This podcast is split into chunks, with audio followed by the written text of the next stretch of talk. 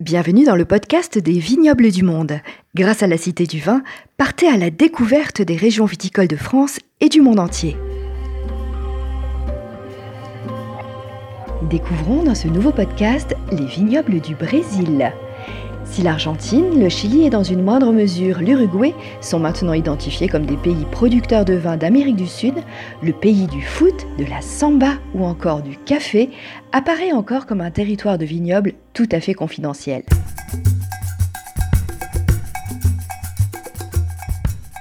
Aussi, il est toujours inattendu qu'un pays au climat tropical puisse produire du vin. Et on peut comprendre que cela risque d'être encore plus difficile avec le réchauffement climatique. Pourtant, dès le début, le Brésil a dû apprendre à maîtriser ce facteur climatique, et ce, dès le XVIe siècle.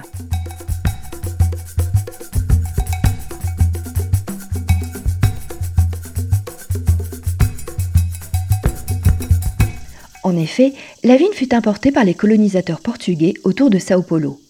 Martim Alfonso de Souza plante les premiers cèpes de vigne dans la capitainerie de Sao Vicente en 1532 mais elle ne résiste malheureusement pas au climat.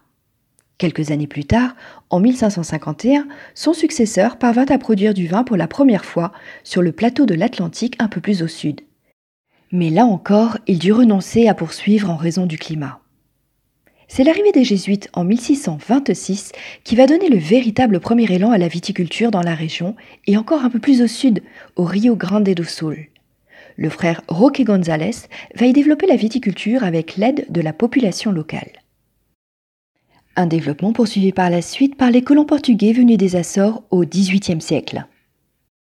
Pourtant, cet élan est stoppé en 1789. Le roi du Portugal interdit la viticulture au Brésil, ne l'autorisant qu'à un usage artisanal très local pour protéger l'exportation des vins portugais. Cette interdiction sera levée, heureusement, 20 ans plus tard, lorsque la famille royale portugaise arrivera au Brésil après l'invasion du Portugal par Napoléon. Enfin, au XIXe siècle, des immigrants italiens vont poursuivre ce développement. En 1824, l'Italien Jao Battista Orsi s'installe dans la Serra Gaucha et y plante les premières variétés européennes. On l'a compris, l'histoire de la viticulture au Brésil n'a pas été simple. Force est de constater que le climat chaud et humide de la majeure partie du territoire brésilien ne convenait pas aux différents cépages importés d'Europe. Les premières vignes ne résistèrent pas au climat tropical et aux chaleurs humides qui favorisent le développement des maladies cryptogamiques. Ainsi, au milieu du XIXe siècle, la vigne s'étant le mieux adaptée au terroir et au climat brésilien est le cépage Isabella, un vitis labrusca américain. Les ravages provoqués par le phylloxéra entre 1770 et 1900 en Europe sur les cépages issus de Vitis vinifera incitent alors les producteurs à privilégier des plants américains résistants. Ainsi, ce cépage de qualité médiocre mais à gros rendement a été privilégié et rencontre très vite le succès. Il devient alors le cépage principal du pays à cette époque. Au début du XXe siècle, la construction de routes reliant les régions viticoles du sud au reste du pays va ensuite permettre de développer le commerce du vin au sein de cet immense territoire. L'année 1951 marque le début d'un nouveau cycle. Cette année-là, le français champenois Georges Aubert s'installe au Brésil en apportant avec lui toute sa connaissance des fins effervescents.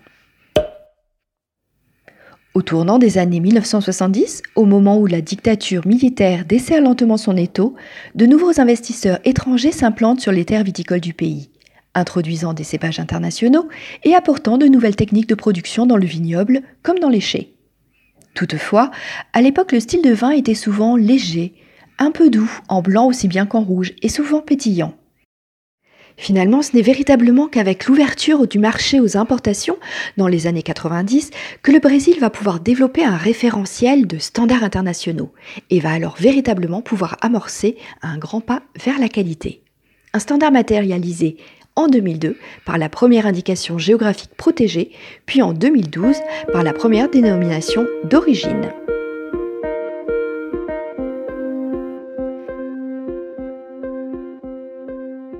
Aujourd'hui, le Brésil compte à peu près 80 000 hectares de vignes, localisés principalement dans le grand sud du pays, car c'est là qu'il fait le plus frais, voire même parfois le plus froid. Figurez-vous qu'il peut même neiger ou geler durant l'hiver austral dans l'état de Santa Catrina. On atteint là-bas les 1300 mètres d'altitude et on a même pu produire du vin de glace. La grande majorité des vignobles se situe donc autour du 30e parallèle sud, à la limite entre la zone tempérée et tropicale. 90% de la production est concentrée dans l'état de Rio Grande do Sul, proche de l'Argentine voisine et de l'Uruguay.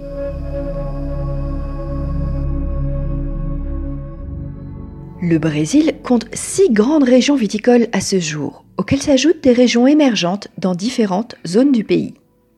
Les vins les plus réputés sont originaires de la région montagneuse de la Serra Gaúcha, avec beaucoup de vallées, des terroirs plus frais que le reste du pays et une altitude autour de 600 mètres. Dans ces vallées, les précipitations sont très élevées, avec en moyenne plus de 1750 mm par an. Le terroir de basalte est poreux, ce qui permet de faciliter l'écoulement des eaux de pluie, particulièrement sur les zones escarpées des coteaux, dont les meilleures parcelles sont exposées au nord. C'est dans cette région que l'immigration italienne a marqué durablement le développement du vignoble brésilien en apportant des cépages comme le Moscato, le Glera, l'Italian Riesling ou le Chardonnay en blanc. Et en rouge, des cépages comme le Merlot, le Pinot Noir, le Tanat, le Cabernet Franc ou encore le Cabernet Sauvignon. Ils ont également apporté leur savoir-faire et leur empreinte est encore largement perceptible aujourd'hui dans le paysage qui rappellerait presque la Toscane dans la vallée dos Venedos. L'architecture des caves et des maisons, comme la gastronomie de cette vallée, sont toujours des marqueurs de cette italianité brésilienne. L'homme politique italien Giuseppe Garibaldi y a même son nom de ville après s'être illustré, au milieu du XIXe siècle, dans la rébellion de la République du Rio Grande do Sul contre l'empereur du Brésil. Au nord-est de la Serra Gaúcha, la région de Campos de Cima da Serra. Elle connaît un climat plus froid, elle est composée d'un grand plateau de basalte et d'argile autour de 1000 mètres d'altitude et cette région est favorable au chardonnay et au pinot noir. À l'extrême sud, longeant la frontière avec l'Uruguay, se trouve la région de Campagna. Cette région rurale est le pays des gauchos, ces gardiens de troupeaux des plaines sud-américaines. La région est encore assez peu exploitée et ce sont de toutes petites parcelles. C'est une région qui connaît une faible pluviométrie avec une influence continentale assez marquée on trouve sur des sols sablonneux le tanat, ce cépage roi de l'Uruguay tout proche. Il s'y développe à merveille. Juste à côté, la région de la Serra do Sudeste, au sol granitique, avec un climat aux influences continentales également plus marquées, un peu plus sec et frais en hiver, mais très chaud en été. Son terroir est plus favorable à des cépages blancs et la production de blancs secs et liquoreux. La particularité de cette région est que souvent on vendange en Cerrado Sud-Est, mais la vinification se fait à 400 km de là, dans la Serra Gaucha. Remontons maintenant à quelques kilomètres au nord de Rio Grande do Sul, dans l'état de Santa Catarina, où se trouve la région viticole la plus froide du Brésil, le Planalto Catarinense, un grand plateau de sol alluvionnaire à une altitude entre 1200 et 1400 mètres. C'est la partie la plus élevée du pays. Cet environnement est favorable aux vins rosés et aux effervescents. On va y trouver des cépages comme le sauvignon blanc, le chardonnay, qui donnent des vins assez minéraux et frais. En rouge, on va aussi trouver des pinots noirs et des syrahs. Les vendanges vont alors être plus tardives.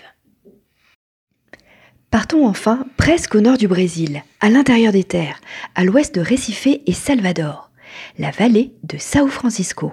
Elle est située sur un plateau au climat très chaud, voire semi-aride.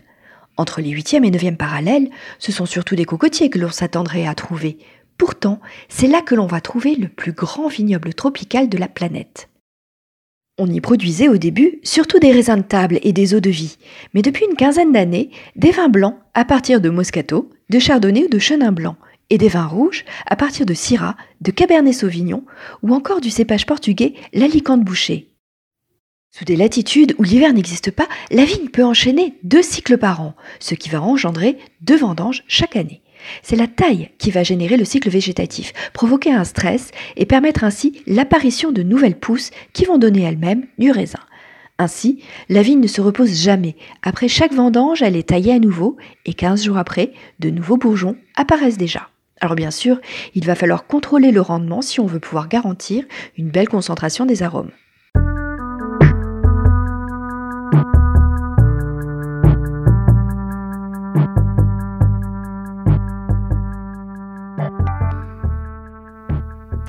Il est difficile de déterminer le style des vins brésiliens. Ils sont à l'image de ce grand pays, un immense territoire avec une multitude de sols et de climats qui vont révéler une grande diversité de vins.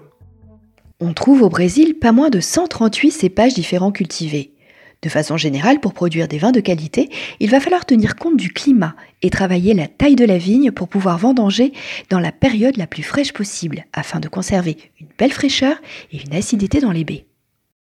Pour ce qui est des vins rouges, même si le cépage le plus répandu est le Cabernet Sauvignon, le Merlot est considéré comme celui qui s'est le mieux adapté au Brésil. Grâce à la grande diversité de sols et de climats, le Brésil produit ainsi une large palette de vins rouges à partir de cette même variété. Il est d'ailleurs intéressant de comparer ces différents profils selon les régions.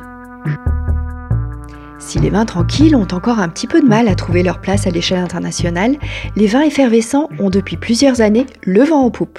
Symbole de fête, les espumantes ou effervescents sont aujourd'hui le véritable marqueur de différenciation des vins du Brésil par rapport aux autres pays d'Amérique du Sud. Si les premiers effervescents ont été vinifiés dans la Serra Gaúcha dès le début du 19e siècle, on en produit aujourd'hui dans toutes les régions viticoles du Brésil. Ces vins sont soit élaborés en méthode traditionnelle, c'est-à-dire la méthode champenoise, à partir de pinot noir, de chardonnay ou de riesling italien, soit selon la méthode Charmat avec une prise de mousse en cuve close qui donne des effervescents de style italien avec des cépages comme le Glera que l'on trouve également dans la région où l'on produit le Prosecco ou des muscats comme pour le vin d'Asti.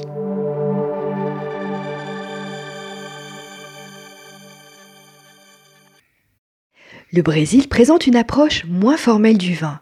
Ses réglementations sont moins strictes et il reste encore des régions émergentes à explorer. Gageons que ce pays du Nouveau Monde va probablement nous réserver de belles surprises dans les années à venir.